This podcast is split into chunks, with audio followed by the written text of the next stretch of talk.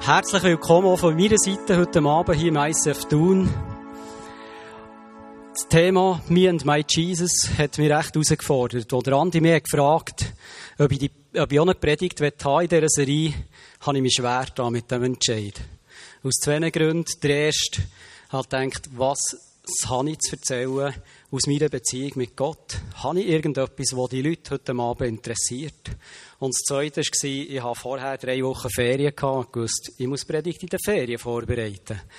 Aber ich habe mich nachher gleich entschieden, hey, ich will mich nicht bremsen von dem, was da im Moment vielleicht in meinem Kopf hin und her geht, sondern ich will Gott zu der heute Abend hier stehen.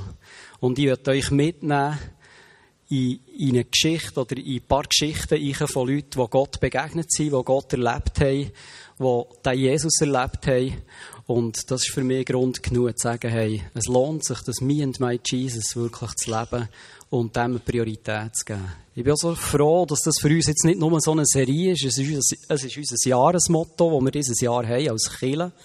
Ich glaube, wir haben es noch nie geschafft, wie heuer, das Jahresmotto so aufzuleben, immer wieder und uns davon zu motivieren. Und das macht mich riesig, ermutigt mich riesig, das zu sehen, was es so für uns Auswirkungen hat in meinem persönlichen Leben, aber auch bei ganz vielen Leuten, wo ich mit ihnen zusammen unterwegs bin. Kann ich als Christ eine enge, tiefe Beziehung leben mit einem Gott, den man ja gar nicht sieht? Ein Gott, der ja scheinbar gar nicht da ist. Ist das überhaupt möglich? Ich weiss nicht, wie du es hast. Beschäftigen dich manchmal so Fragen auch. Ich habe mir schon manchmal überlegt, ist das für mich? Oder habe ich mir das alles nur eingebildet, wo ich das Gefühl habe, ich habe es erlebt? Bin ich ein Mensch, der viel zu wenig diszipliniert ist, für jeden Tag so viel Zeit mit Gott zu verbringen, für jeden Tag zu beten, jeden Tag die Bibel zu lesen? Oder bin ich viel zu wenig fromm, für das Gott mir überhaupt begegnen kann und in mein Leben Einfluss nehmen kann? Vielleicht kennst du so Fragen auch. Und ich merke bei mir, das Beste, was ich in solchen Momenten machen kann, ist, in die Bibel hineingehen und mich mit Sachen beschäftigen, mit Leuten beschäftigen, die dem Gott begegnet sind.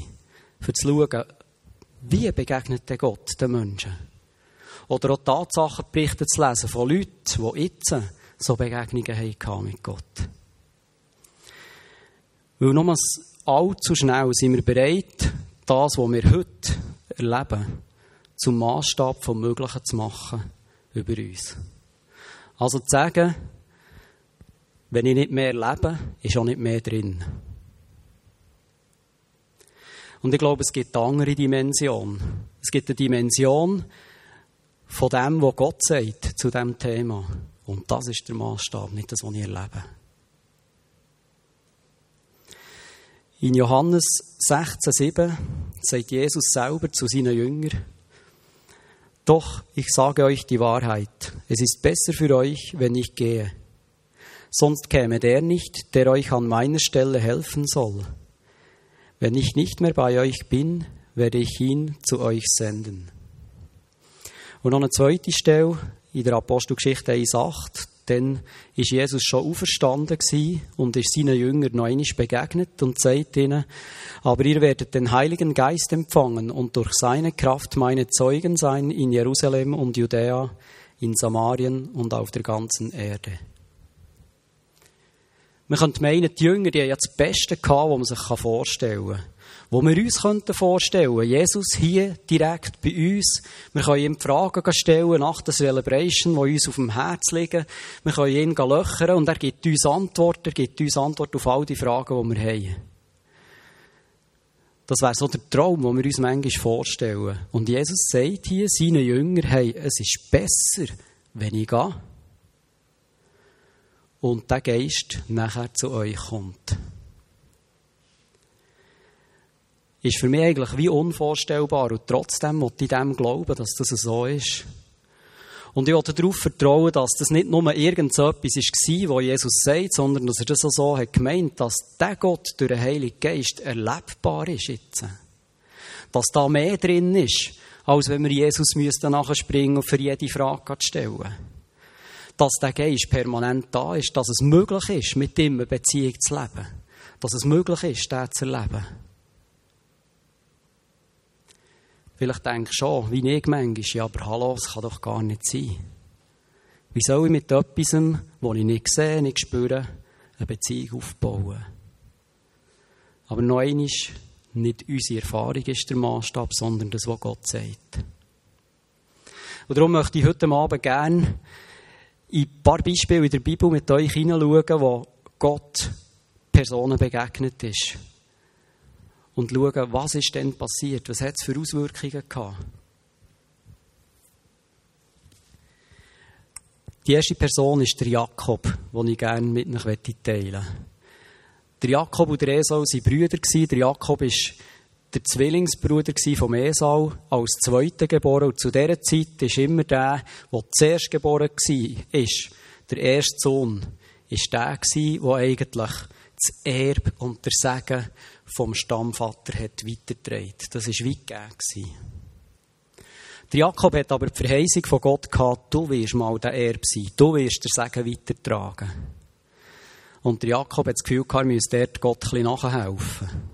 Er hat durch eine Liste seinem Bruder das Erstgeburtsrecht abgeluchset. Und hat später, als der Vater alt war, nicht mehr gut gesehen hat er sich als Esau verkleidet und ist dort zum Vater und gesagt, ich bin der Esau, segne mich mit dem Segen, der soll weitergehen über Generationen. Ich glaube, Gott hätte auch einen anderen Plan können, Wirklichkeit werden, für seine Verheißung möglich zu machen. Aber der Jakob hat diesen Weg gewählt. Und als der Esau das hat gemerkt, hat er einen gehasst dafür. Und der Jakob hat müssen fliehen. Die Mutter hat ihm gesagt, gang, gang in ein fremdes Land, dort hat es Verwandte von uns, probier dort Unterschlupf zu finden. Und dann, in dieser Situation unterwegs, auf dieser Reise, eigentlich kein rühmlicher Grund für unterwegs zu sein, dann begegnet ihm Gott. Das sprengt meinen Rahmen von Gottes Vorstellung. Wir haben manchmal das Gefühl, wir müssen zuerst mal unser Leben in den Griff bekommen. Wir müssen mal alles richtig machen. Einen Moment lang. Nachher können wir dann vielleicht erwarten, dass uns Gott begegnet. Aber genau in dieser Situation kommt Gott zum Jakob und sagt, hey, ich habe mein Versprechen nicht vergessen. Ich werde bei dir sein. Du wirst der Stammvater werden. Du wirst der Vater von einem grossen Volk werden. Er hat ihm den Himmel aufgetan in einem Traum. Und er hat eine direkte Begegnung mit Gott gehabt dort. Also die Herrlichkeit von Gott ist auf die Welt gekommen und ist ihm dort begegnet. Und es hat eine Auswirkung gehabt, wir, die die Geschichte kennen, wissen es, auf sein Leben. Von dann an hat ihn der Segen verfolgt.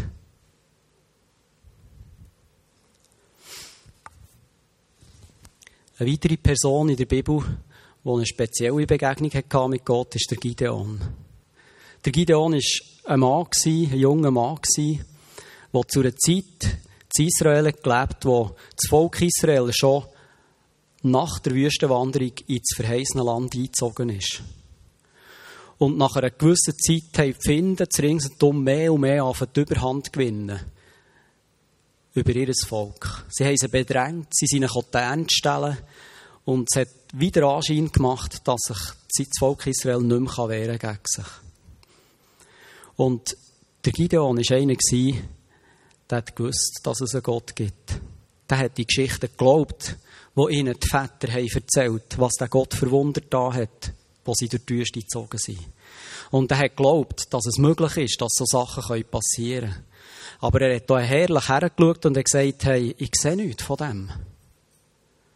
Es sieht aus, als ob die uns werden zu Boden mähen. Und in dieser Situation kommt Gott zum Gideon und sagt, hey, du, du bist der, der das Volk soll befreien.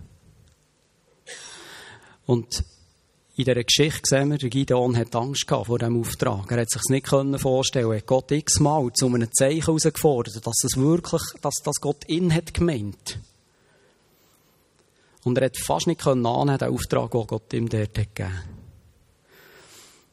Und nachher lesen wir kurz darauf ab, ist etwas passiert, so wie in einem kleinen Nebensatz in dieser Geschichte, wo etwas passiert ist im Leben von Gideon. Es steht in Richter 6, 34. Da wurde Gideon vom Geist des Herrn ergriffen. Wir sind darauf aus, Geschichte weiterzulesen. Und was ist dann passiert? Aber wenn wir dort mal bleiben stehen, im Urtext in der Bibel ist das Ergriffen eigentlich mit einem Wort beschrieben, wo heißt, Gott hat der Gideon angelegt, so wie ein Händchen hat er ihn angelegt. Er hat ihn ergriffen. Und das, was das nachher für eine Auswirkung hatte im Leben von Gideon, ist gewaltig. Vielleicht geht es dir auch so wie mir, als ich auf die Stelle gestoßen bin und das habe gelesen habe, ich gedacht, ja, hallo, wo ist denn, wo ist denn mein Leben? Wenn Gott mich einfach ergreift, habe ich nichts mehr zu bestellen, habe ich nichts mehr zu sagen, gebe ich all meine Selbstbestimmung ab, gebe ich alles her, was mir lieb und wert ist. Wenn Gott mich ergreift, bin ich einfach so eine Marionette von ihm nachher. Haben wir gesehen, der Gideon ist genau gleich der Gideon geblieben, der hat noch Zweifel gehabt, nachher hat Gott wieder herausgefordert. Aber etwas ist dort passiert.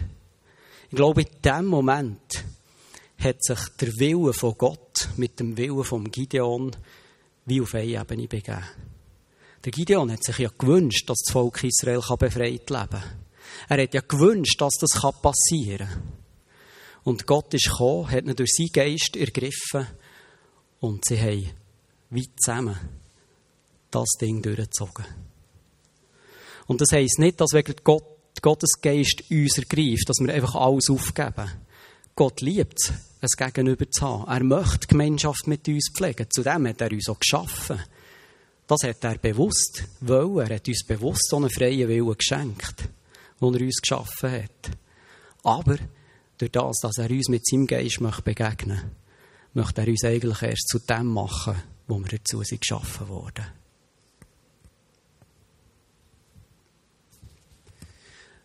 Ein weiteres Beispiel ist für mich der David.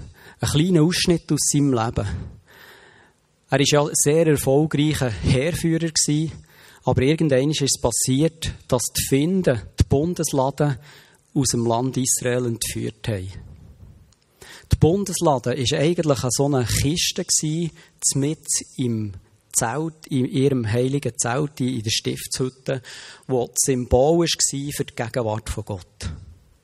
Das war eigentlich der Punkt, wo sich Gott dem Volk hat offenbart Und das ist weg Und die Finden, die das haben gestohlen haben, eigentlich nur Lampen mit der Bundeslade. Es hat nur Unglück über sie gebracht. Und sie haben sie wieder zurückgeschickt. Sie haben sie nicht mehr wollen. Und als sie die Israeliten zurückgeholt haben und der David die Möglichkeit hatte, die Bundeslade, also das Symbol von der Gegenwart und von der Herrlichkeit von Gott, wieder zurück auf Jerusalem, in die Hauptstadt zu bringen, hat er so ein Priesteruntergewand angelegt als König. Also auch so eine Art wie ein Nachthemd, würde wir sagen. Und tanzt mit dem vor der Bundeslade her bis auf Jerusalem. Er hat sich eigentlich auf einen tiefsten Stand runtergelassen, und sich vorstellen als König und hat Gott der gegeben. Seine Frau hat ihn verachtet für das. Sie hat ihn sogar herausgefordert und ausgelacht. hat gesagt, hey, du hast dich zum Aff der ganzen Nation gemacht durch das. Geht's eigentlich noch? Die Leute werden dich für das verachten. Und der David hat gesagt, nein, sie werden mich für das ehren, weil ich Gott hat der gegeben. Und ich glaube, unabhängig von dieser Geschichte steckt da wie ein Bild für ein Prinzip dahinter, das heute noch genau gleich gilt. Der David ist eigentlich anbetend vorausgegangen. Und die Herrlichkeit von Gott ist hinter nachgefolgt. Und ich glaube, das Prinzip, das hat heute noch genau die gleiche Gültigkeit. Wenn wir anbetend vorausgehen, wird die Herrlichkeit von Gott nachfolgen. Und nehmen doch das als Bild mit, auch für unser Leben. Zu sehen, hey, der Gott, der wird uns heute begegnen. Und seine Herrlichkeit, sie wird da sein. Eine weitere Person, die ich rausgepickt ist noch der Petrus. Der Petrus, wir kennen sehr viel aus seinem Leben, seiner Reaktion. Er war mit Jesus unterwegs als Jünger. Manchmal impulsiv, manchmal eher wieder dunger. Und was darum wäre gegangen, zu seinem Jesus zu stehen, was wäre darum gegangen, herzustehen und Farbe zu bekennen, hat er versagt und hat ihn verleugnet und gesagt, ich kenne diesen Typ nicht einmal. Und ein paar Tage später, nachdem dass der Geist von Gott die Jünger ergriffen hat, hat er eine Predigt, die die Auswirkung hatte, dass über 3000 Leute zum Glauben an Jesus haben gefunden Was ist passiert? Ist dann, wo der Geist von Gott ist gekommen, ist, ist aus dem Petrus ein komplett neuer Mann geworden, hat einen neuen Charakter bekommen. Ist das jemand komplett anders gewesen nachher? Ich glaube überhaupt nicht. Der Petrus ist bestimmt der Petrus geblieben. Der einzige Unterschied, der passiert ist, ist, dass die Gegenwart von Gott in sein Leben hineingekommen Und das hat nachher die Auswirkung gehabt. Also Gott hat der Petrus wieder für zu diesem Bild zu kommen, vom Gideon, hat, hat der Petrus angelegt und gebraucht, für seine Herrlichkeit weiterzutragen, für seine Gegenwart weiterzutragen an andere Menschen. Und wenn ich uns so Sachen anschaue, in der Bibel, so Geschichten anschaue, oder auch sehe, wie Gott heute wirkt, das gibt mir Mut. Es gibt mir extrem Mut. Ich glaube nicht, dass Gott von uns erwartet, dass wir irgendwelche Gideons oder Davids oder Petrussen sind. Aber ich glaube, es ist möglich, dass Gott heute in meinem und in deinem Leben kann gegenwärtig sein Und das ist der Maßstab. Das ist der Maßstab, wo über allem steht, nicht das, was ich heute erlebe.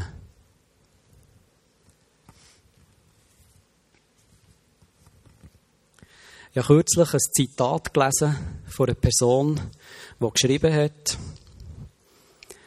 Zeige mir einen Menschen, der schon feiert, bevor er die Antwort bekommt, und ich zeige dir einen Menschen, der bald seine Antwort bekommen wird. Das ist das Wesen des Glaubens. Er schaut voraus und lebt dementsprechend. Für mich ist das so wie eine Perspektive, die sich auftut. Und zu sagen, hey, ich will wirklich anfangen, so zu leben, in der Erwartung, dass das, was Gott verspricht, eintrifft. Nicht, dass meine Erfahrung, die ich bis heute gemacht habe, der Maßstab ist, sondern das, was Gott verspricht, ist der Maßstab. Und ich will so anfangen glauben und so anfangen leben, wie wenn ich ganz sicher wäre, dass es eh wird eintreffen. Und es wird. Gott wird uns nicht warten. Gott wird uns begegnen. Viele von uns haben sicher schon hunderte von Mal gehört, Gott ist Liebe. Gott begegnet uns in Liebe. Er will für uns nur das Beste. Und er möchte uns beschenken. Und was ist denn eigentlich das Wesen der Liebe? Ich habe heute Morgen ein Anschauungsbeispiel bekommen.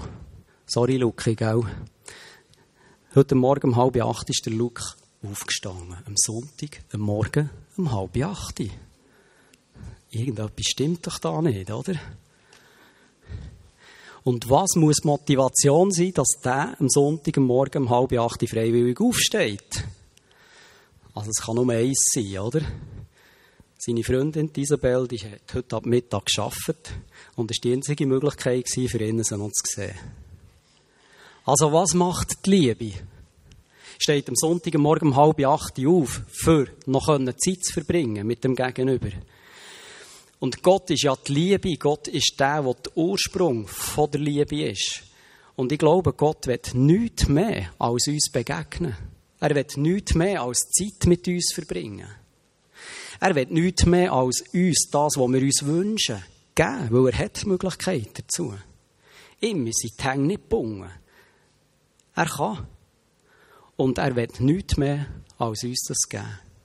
Und das tut mir so eine Perspektive auf, zu sehen, hey, der Gott, der wird mich beschenken. Und ich habe mich dann gefragt, wie manchmal habe ich das persönlich schon verhindert. Weil irgendwie durch falsche Scham nicht zu ihm gegangen bin. Weil ich vielleicht nicht zu ihm gegangen bin, weil etwas mehr von ihm getrennt hat. Weil ich nicht gewagt habe, herzugehen, anstatt dass ich her wäre und ein mutiges Bekenntnis hat abgelegt und gesagt, hey Gott, es tut mir leid, dass das, was in meinem Leben war, aber ich will trotzdem in deiner Gegenwart sein.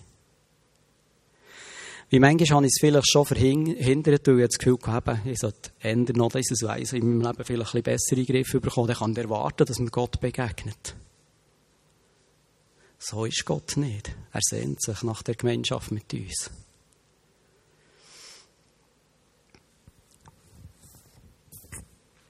In Hebräer 11,6 steht, wer zu Gott kommen will, muss glauben, dass es ihn gibt und dass er die belohnt, die ihn aufrichtig suchen. Dass er die belohnt, die ihn aufrichtig suchen. Keine Bedingung, nichts. Das ist ein Versprechen, das Gott uns hier macht. Gott verspricht, dass er sich finden lässt. Und er verspricht, dass er uns begegnen will. Und das ist für mich wieder so wie ein Maßstab, zu sagen, hey, nach dem will ich mich ausstrecken. Das ist das, was Gott für uns parat hat.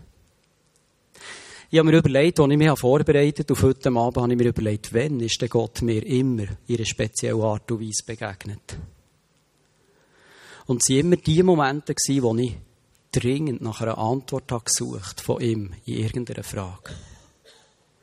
Für mich war so ein Startschuss, wie, wie das können zu erleben. Vor zehn Jahren sind wir angefragt worden, für ISF Thun helfen mitzugründen. Und eigentlich haben wir das nicht wollen. Das war nie unser Plan, wir konnten uns das auch nicht vorstellen. Aber wir sind herausgefordert worden, das zu prüfen vor Gott. Und wir haben das gemacht. Und Gott hat dann wo wir die Antwort unbedingt haben wollen, ihre Intensität zu uns reden, wie auch nie vorher, zur Monika und zu mir, unabhängig voneinander. Und Gott hat mir auf das Mal nicht eine Antwort gegeben, in erster Linie, ob ja oder nein, ob das unser, unser Platz ist. Zuerst hat er mich mal herausgefordert und gesagt, und das in deinem Leben, hat das Platz dazu? Und das da hier, kommt das gut? Solltest du nicht mal zuerst diesen Schritt machen, bevor das eine Antwort erwartest? Und ich habe das nachher immer wieder erlebt. Immer wieder erlebt, dass Gott parallel dazu, wie er die Antworten gegeben aber auch Sachen hat aufgezeigt. Er hat an meiner Haltung geschliffen. An meiner Haltung gegenüber Leuten, gegenüber meiner Familie, gegenüber der Kirche. Er hat aber parallel dazu hat er immer mehr etwas geschenkt. Er hat mir wieder gezeigt, wo der nächste Schritt liegt. Gott hat mir nie mehr weggenommen, als ich habe bekommen. Das kann ich wirklich hier sagen.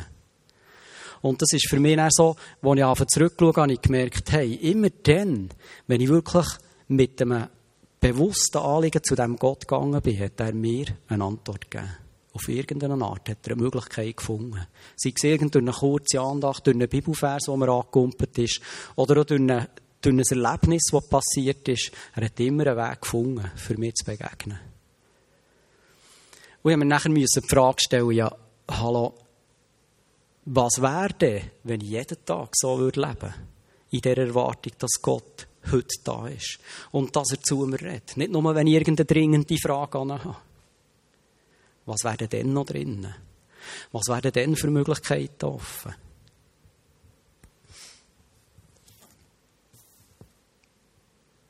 Ich habe einen Traum. In diesem Traum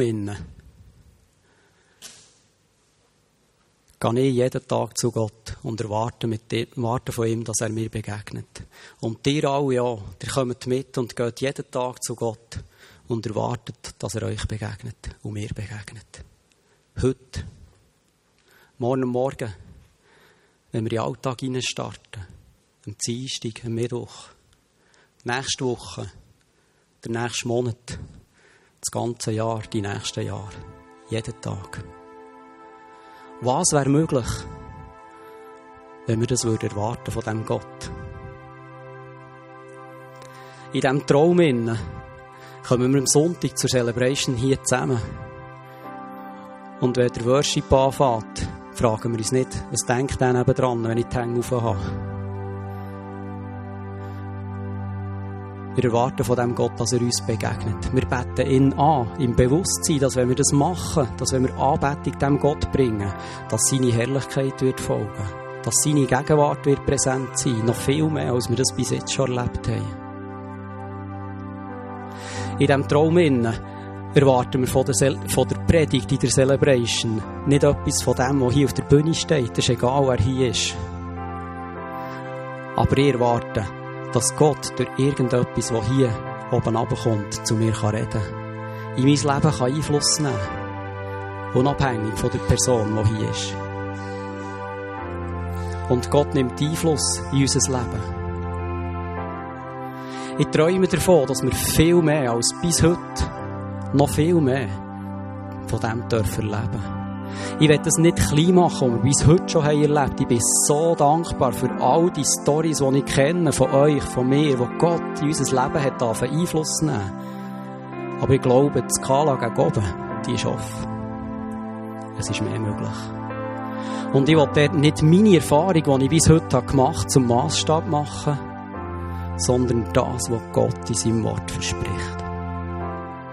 Und darum möchte ich euch alle einladen, gross von diesem Gott zu träumen. Vater im Himmel, wir sind heute Abend hier da und dürfen mit Sicherheit wissen, dass es nicht nur eine Idee ist, mit dir zu kommunizieren, dass wir uns das nicht alles nur eingebildet haben, sondern du versprichst uns, uns zu begegnen. Und wir dürfen es auch immer wieder erleben.